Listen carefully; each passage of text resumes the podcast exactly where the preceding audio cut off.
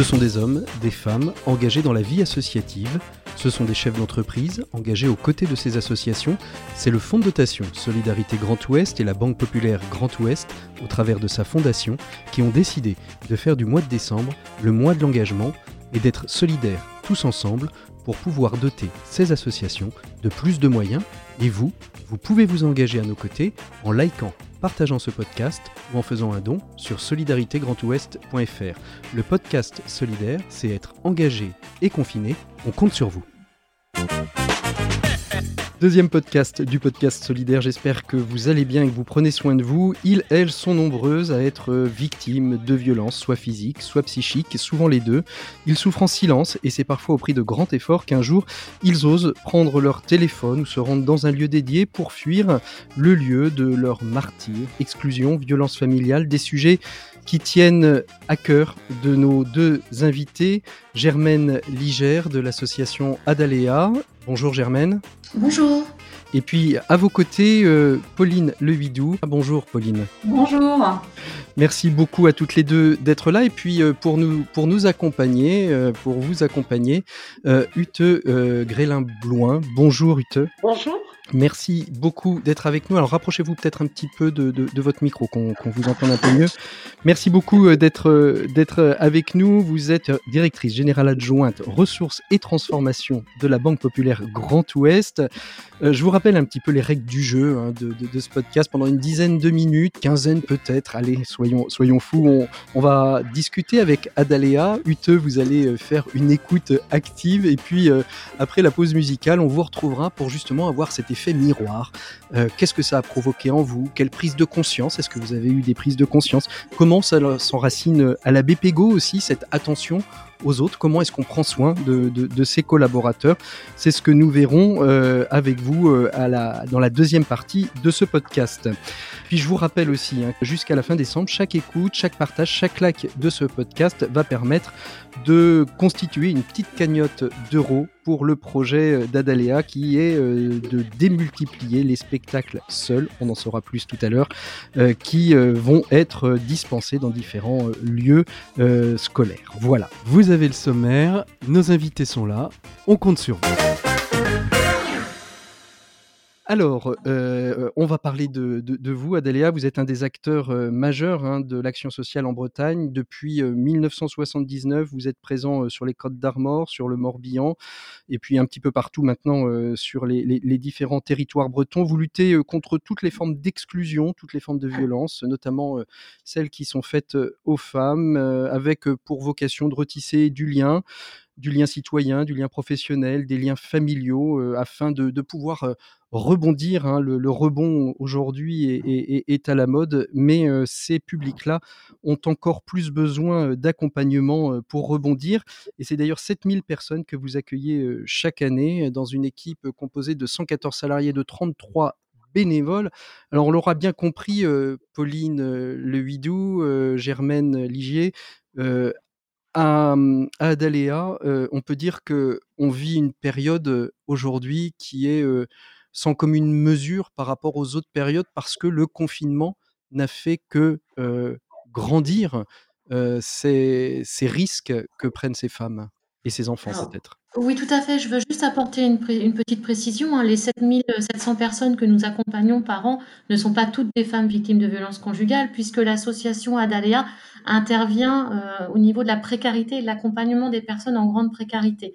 Donc, euh, et nous avons un volet au niveau de notre association sur l'accompagnement des femmes victimes de violences conjugales. Et qui correspond à combien de personnes à peu près à leur accompagner? On est à peu près à, à 460, bah, on est à 470 femmes euh, accompagnées en 2019 euh, au titre de notre accueil écoute femmes. Euh, donc c'est un accueil de jour et avec euh, des, ces femmes qui ont qui, bah, qui, sont qui ont des, qui sont également mères et ça représente 680 enfants qui sont mmh. aussi victimes collatérales des violences conjugales. Alors justement, ces, femmes, 473 femmes hein, sur l'année 2019, comment, comment on, accompagne, on, verra un, petit extrait d'un film qui, est à paraître sur ce qui s'appelle Partir. comment, comment on accompagne des, femmes de, ce type-là qui souvent sont sont très abîmées par, par ce qu'elles ont vécu et, la décision qu'elles ont prise? Alors, ces femmes nous, nous, contactent, hein, puisque nous sommes un relais du 3919, qui est un numéro national pour de lutte contre les violences faites aux femmes. Et donc, nous les femmes nous contactent hein, pour un premier rendez-vous. Certaines ont pris la décision de partir, certaines n'ont pas encore pris la décision de partir et ont besoin d'une écoute, d'un accompagnement.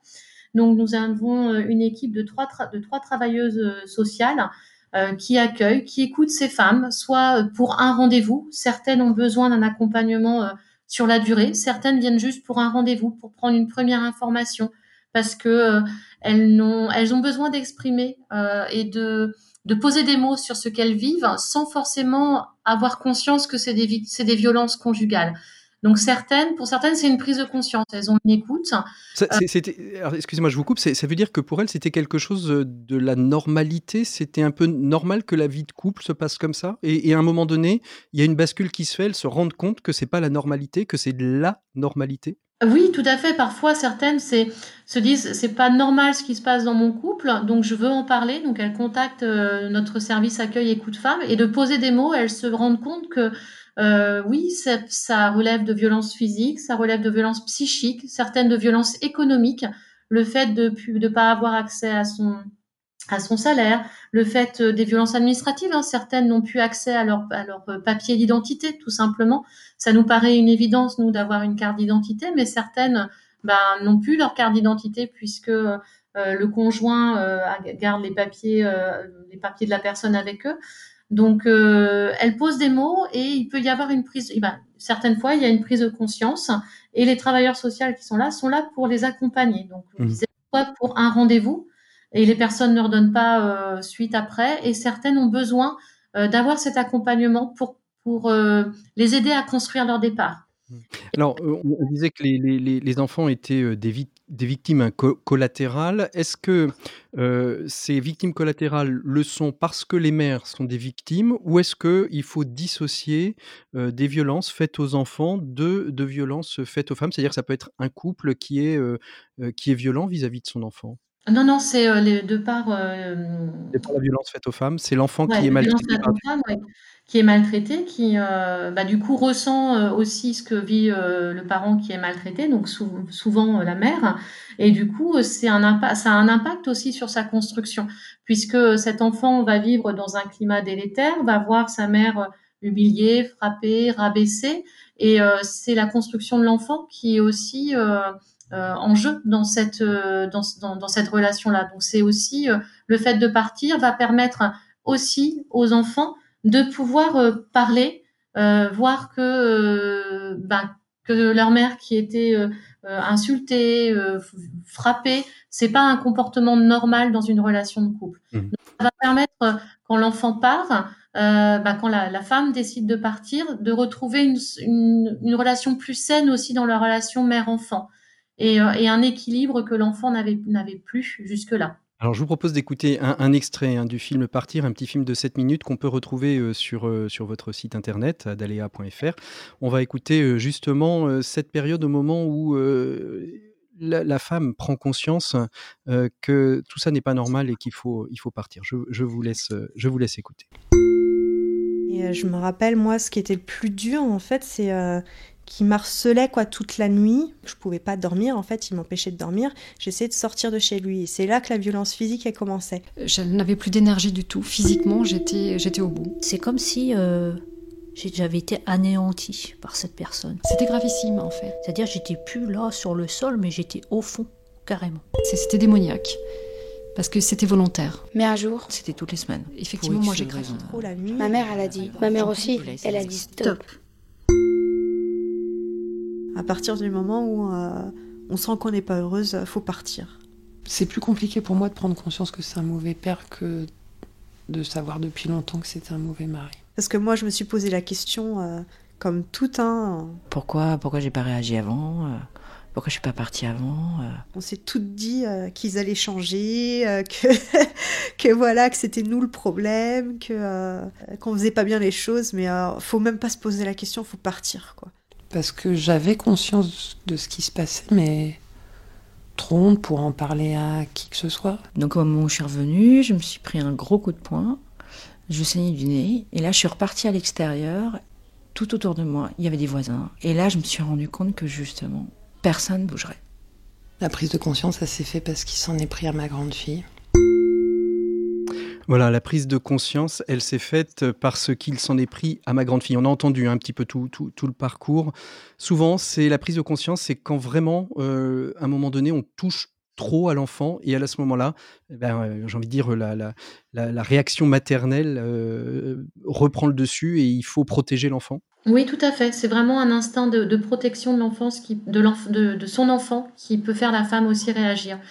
Euh, voilà, c'est comme vous dites, comme vous l'indiquez, hein, c'est un besoin viscéral de, de, protéger son enfant, de voir que c'est pas une réaction normale, que l'enfant ne va pas bien non plus, et donc pour protéger, pour permettre à l'enfant de, de, de, se construire et de, de se construire dans des bonnes conditions, la femme décide souvent de partir à ce mmh. moment. Vous avez mis en place un, programme, euh, un programme qui s'appelle Histoire de dire. Pauline Huidou, vous êtes euh, chargée de projet de mécénat à Déléa. Euh, comment, quelle est, quelle est la genèse de, de, ce projet qui a, si j'ai bien compris, pour vocation finalement de sensibiliser les enfants à cette question des violences familiales? Alors effectivement, euh, le projet s'adresse en fait au public, euh, plutôt aux enfants qui sont accompagnés via nos services que sont Accueil et de Femmes et le centre d'hébergement et de réinsertion sociale Clara Zetkin, qui est un centre d'hébergement dédié aux femmes et quand il y a une prise en charge qui nécessite une mise en sécurité des, femmes. Euh, donc pour les éloigner en fait du, foyer familial et du conjoint violent. Mmh. Et c'était effectivement de travailler sur la question des répercussions des violences intrafamiliales euh, sur le développement des enfants, comme l'a abordé euh, Germaine Ligier, et de l'accompagnement des enfants exposés aux violences. Donc on est à la fois sur la dimension euh, de, prise en charge des enfants qui sont accompagnés à travers nos services, à travers des temps dédiés. Hein. on a des tous les mercredis, on organise des sessions avec ces enfants pour qu'ils puissent s'exprimer. Donc c'est des temps qui leur, est, qui leur sont, dédiés. Voilà, avec des temps de jeu, d'expression artistique. Euh, qui sont accompagnés hein, par l'équipe éducative hein, de, de, de, de, nos services. On a également, euh, lorsque les femmes sont reçues, on a une problématique, c'est que souvent elles, elles, sont accompagnées de leurs enfants. Et euh, l'expression est pas libre, ou en tout cas, ça, ça, ça fait remuer aussi euh, mmh. le, bah, l'enfant, puisqu'il entend, euh, il revit des expériences qui sont qui sont partagées par, par leur maman. Donc l'idée, c'est qu'on puisse avoir des temps dédiés pour eux où les mamans sont reçues en entretien individuel, mais en dehors de ça, nous, on organise bah, des temps privilégiés avec eux pour qu'ils n'aient bah, un autre format où on n'est pas sur le registre de mmh. l'éducation, mais plutôt un accompagnement libre. Et enfin, une dernière dimension qui est l'objet de la collecte solidaire organisée avec... Le euh, spectacle seul, voilà. Le voilà, le spectacle seul, organisé auprès des établissements scolaires. Euh, l'idée, c'est des ateliers de sensibilisation auprès du coup des publics scolaires, mais également de leurs enseignants. Donc c'est des ateliers de sensibilisation qui sont organisés avec l'équipe éducative et également une marionnettiste, donc qui vient avec un spectacle de 45 minutes présenter du coup l'histoire de Gnocchi, qui est un enfant qui vit euh, dans bah, dans une dans, dans un foyer composé d'un papa euh, qui a une emprise en fait euh, vis-à-vis de sa maman. Donc on voit les différentes étapes de, de la vie, euh, de la naissance de ce couple à la naissance de cet enfant et les répercussions qu'il y a sur bah, les relations en fait entre entre les trois personnages et également entre différents personnages externes au foyer. Mmh. Donc ça, montre en fait la spirale de la violence et, l'intérêt de cet outil, qui est un outil finalement de médiation, de communication différente avec ces enfants, c'est de pouvoir faire émerger leur, euh, bah leur, euh, leur expression et de se dire que potentiellement on peut à travers cet outil ben, se reconnaître en tant qu'enfant euh, vivant cette situation, mais aussi peut-être reconnaître d'autres euh, ben, amis. Euh, c'est ça, d'autres foyers dans lesquels ils ont, ils ont, pu être invités, pas forcément de l'école, mais qui, qui permettent de, de, de, mettre des mots. Donc un, un projet hein, qui, qui, va être donc déployé. Hein, L'objet de la collecte, c'est de pouvoir déployer une dizaine de, représentations euh, dans, dans, dans, différentes, dans différentes écoles. Je vous propose qu'on fasse une pause musicale avec Mesdames de Grand Corps Malade, et puis on va avoir l'effet miroir de Ute Grélan-Bloin, directrice générale adjointe de la Banque populaire Grand Ouest. Et je vous invite pendant cette pause musicale, et eh bien simplement à vous connecter sur solidaritégrandouest.fr si vous voulez faire un don, ou simplement liker et partager ce podcast, puisque de toutes les manières, suivant ce que vous ferez, ça va permettre de générer des dons pour euh, permettre à Adalea de démultiplier le nombre de spectacles pas seuls à travers les euh, groupes scolaires de Bretagne. On fait une pause musicale et on se retrouve tout de suite après.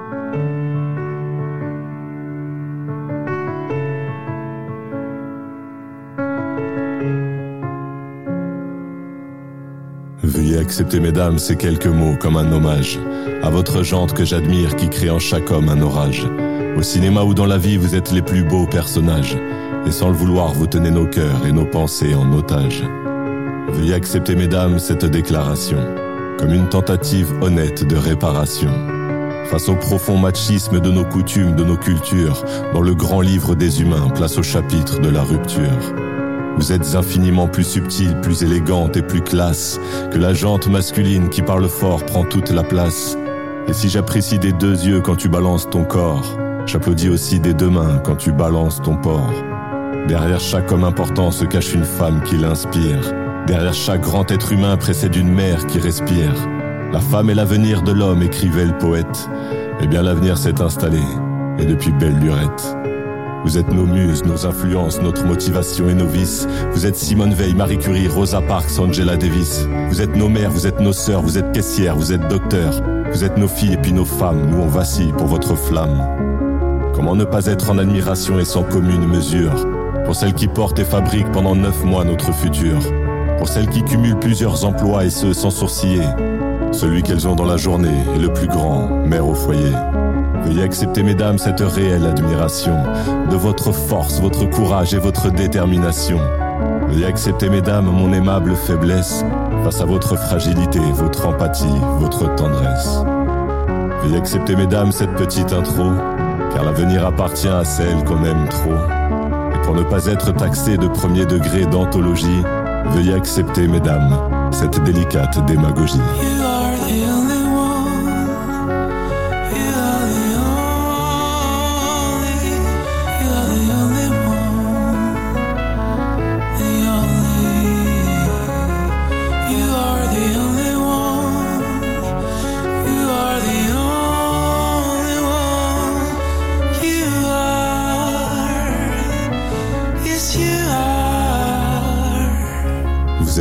Nos influences, notre motivation et nos vices.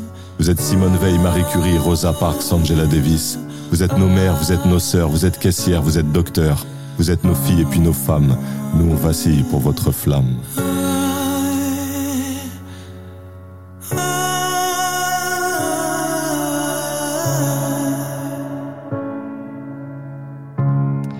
C'était Grand Corps Malade, mesdames.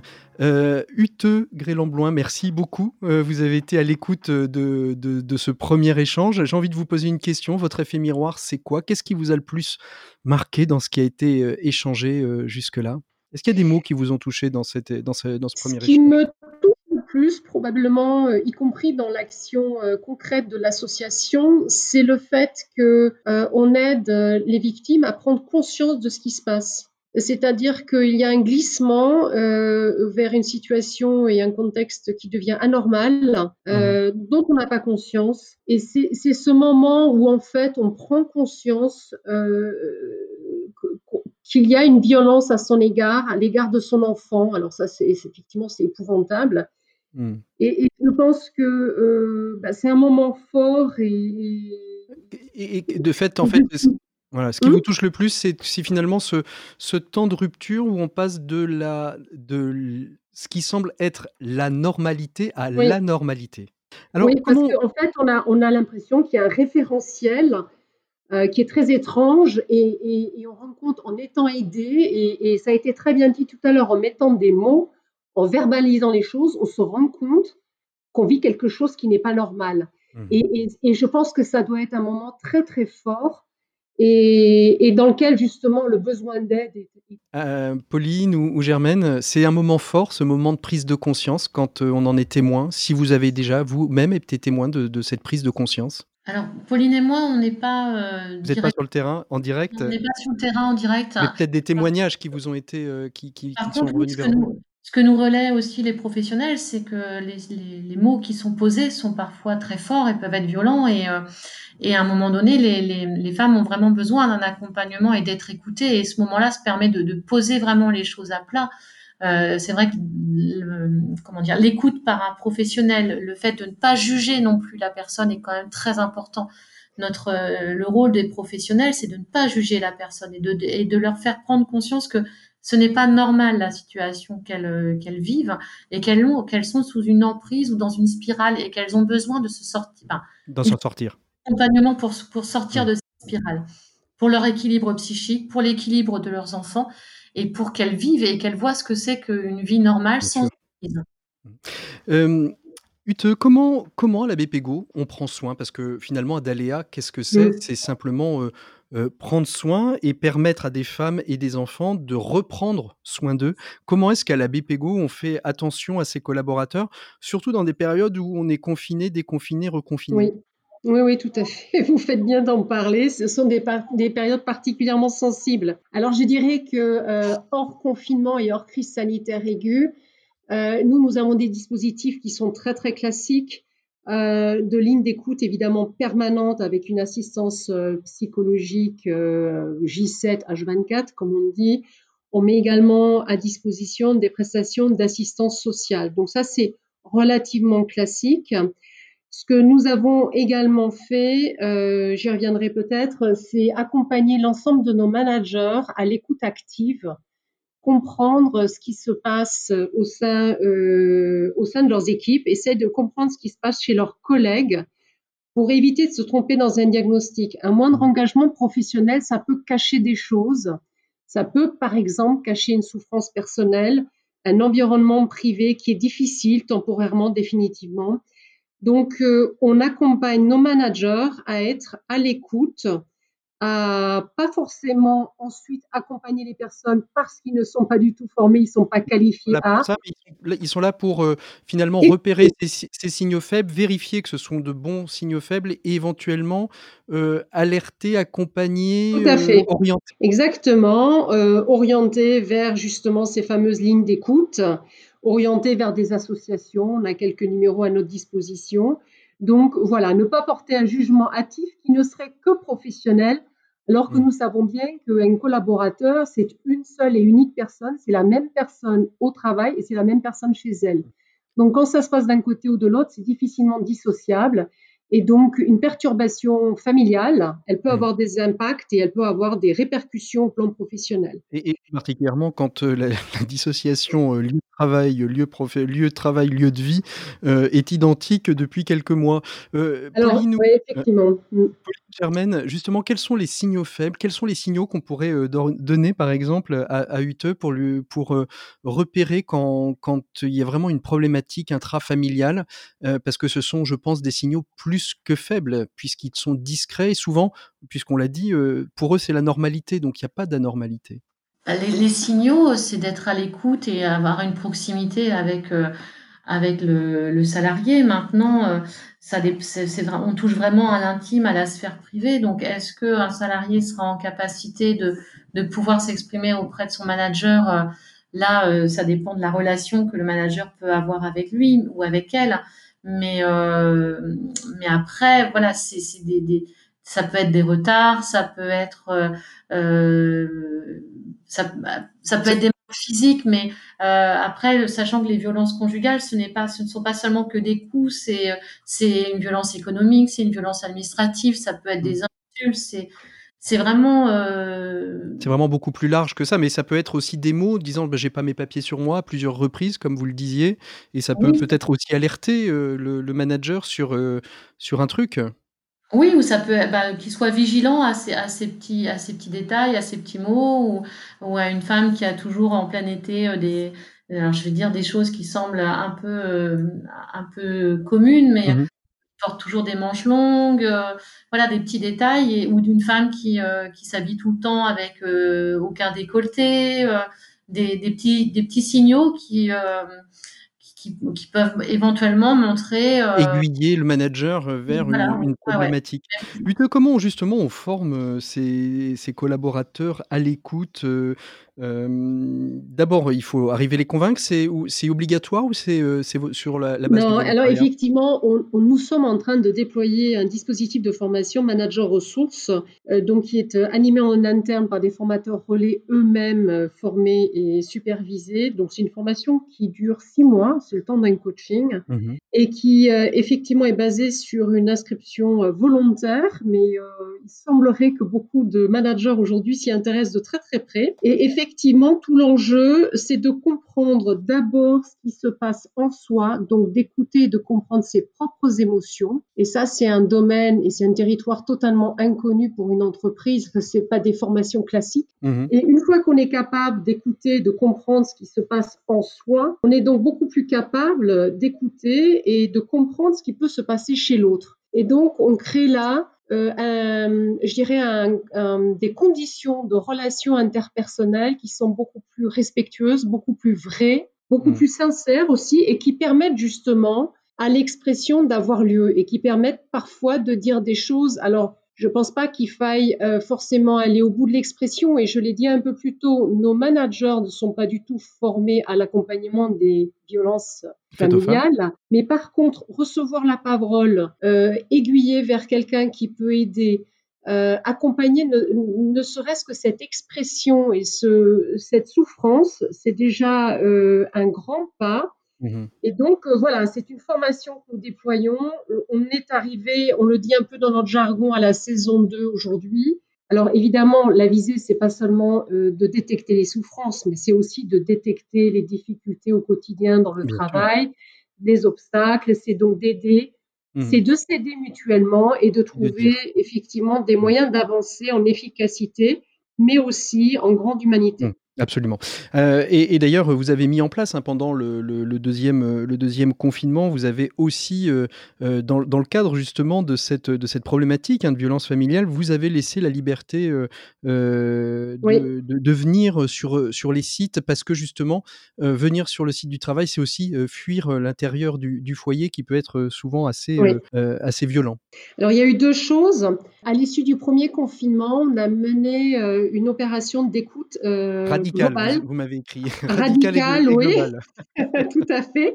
À l'échelle de l'entreprise, donc on a formé 110 écoutants en interne qui ont écouté euh, un peu plus de 2600 salariés qui ont été écoutés, écoutés en équipe en présence du manager pour exprimer euh, les émotions, émotions qui ont été vécues, rencontrées pendant la période de premier confinement la peur, l'angoisse, mais aussi la joie. Euh, voilà, on, a mis des mots sur ce qu'on a vécu, ce qui a permis aux équipes de s'écouter. Il était interdit de répondre ou de réagir, mais de s'écouter de façon radicale, justement, et donc euh, de stopper net les a priori, les projections qu'on peut tous avoir sur un collègue euh, qui avait peut-être moins travaillé pendant cette période de confinement. Mmh. Donc euh, ça aussi, ça a été très inhabituel pour notre entreprise, mais euh, les gens ont vraiment joué le jeu et ont été enthousiastes. Et ce mmh. qu'on a appris, et c'est ça qui est important. J'allais vous poser la question, qu'est-ce que vous avez appris? J'allais penser que c'était peut-être un peu tôt euh, pour en tirer des conclusions, mais vous avez appris on a appris énormément de choses. On a appris énormément de choses, mais je ne vais pas vous dire tout ce qu'on a appris, mais en lien avec le sujet qui nous occupe aujourd'hui. ce qu'on a appris, c'est que c'était pas toujours très gai d'être chez soi pour plein de raisons. Euh, parfois moins dramatique que, que, les violences familiales. Et que du coup, euh, cette injonction euh, forte, autoritaire qui était faite de travailler chez soi pour des raisons sanitaires, alors que nos protocoles sanitaires sont extrêmement robustes, n'était pas, euh, n'était pas attendu, n'était pas apprécié par tous nos salariés. Donc, quand on sait, quand on connaît le pourcentage de femmes violentées, on se dit forcément sur 3000 salariés, nous en avons chez nous. Forcément. Donc, nous ne les connaissons pas, mais euh, nous avons donc, sur cette deuxième période de confinement, laissé l'option euh, aux personnes individuellement, femmes et hommes d'ailleurs, et sans justification, la possibilité de simplement venir au travail, sur le poste de travail du lundi au vendredi, alors que l'attente du gouvernement, c'est euh, le télétravail. cinq jours au télétravail, en télétravail. Donc, nous avons laissé cette ouverture par respect euh, pour hmm. ceux qui seraient mieux au bureau, quelle qu'en soit la raison, et on n'a pas besoin de la connaître, et on n'a pas envie de la connaître. D'ailleurs, nous ne l'avons jamais abordé sous 7 ans et nous n'avons pas communiqué. Hein, l'idée, c'est d'être extrêmement respectueux et voilà. Donc, effectivement, c'était un des apprentissages. On a évidemment appris beaucoup, beaucoup de choses sur le fonctionnement de notre entreprise et on répétera évidemment ces opérations d'écoute globale parce que là aussi, c'est une approche plus humaine par les émotions. Mmh. Euh, de nos salariés, de leurs attentes et ce qui, ce qui leur permet, euh, in ah bah fine, de mieux s'engager. Allez, j'ai envie de dire, euh, j'ai envie de dire presque pour conclure, à bas le fichier Excel, vive les émotions. Oui. avez raison. Ah, Pauline Germaine, de ce que vous avez entendu, et je vais vous laisser le mot de la fin de, de ce podcast, finalement, c'est bien aussi de pouvoir avoir ces formes de relais dans des entreprises, euh, alors comme BPGO, mais je suis sûr qu'il y a plein d'autres entreprises qui mettent en place euh, euh, des choses de ce type-là. Vous intervenez parfois aussi un peu dans les entreprises? Alors, on peut être amené à faire de la prévention, ce que Madame Louidou tout, tout à l'heure indiquait. Hein, on fait de la prévention auprès des travailleurs sociaux de MDD, de la gendarmerie, de la police.